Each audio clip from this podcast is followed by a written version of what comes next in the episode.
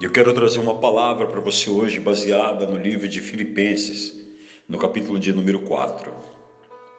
E diz assim: Tudo posso naquele que me fortalece. É muito curioso que a gente às vezes esquece de conectar o carregador do celular à tomada. E aí você vai usando e quando percebe, a barrinha de carga está lá embaixo e aí você se dá conta de que você precisa novamente conectar. Eu estou falando de celular porque isso acontece frequentemente com a vida da gente.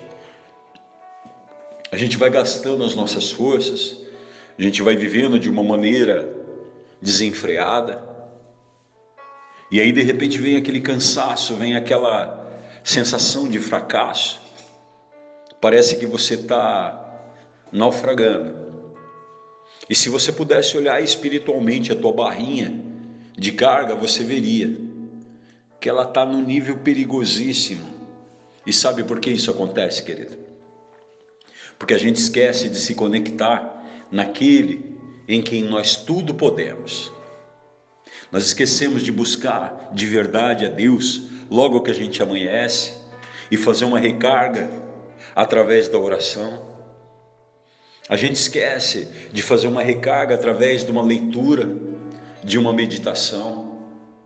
Talvez hoje você esteja com a tua barra de carga espiritual muito baixa. E o grande perigo é que quando você está assim, você consegue enxergar todas as coisas de maneira negativa. Você não tem mais paciência com os teus filhos, a forma de você falar com teu marido, com a tua esposa muda, porque tudo vira fruto de cansaço. Você se sente injustiçado, você se sente cansado, extenuado, começa a achar que o mundo inteiro não faz nada e você é responsável por tudo.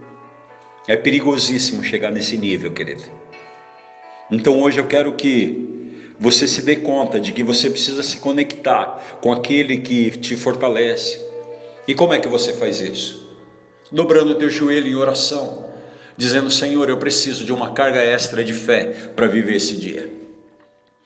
Eu preciso de mais poder vindo do céu para poder resolver esse problema no meu emprego, para poder vencer esse vício, para poder deixar para trás aquilo que tem me prendido, amargurado Senhor, eu preciso, Senhor, de uma nova história.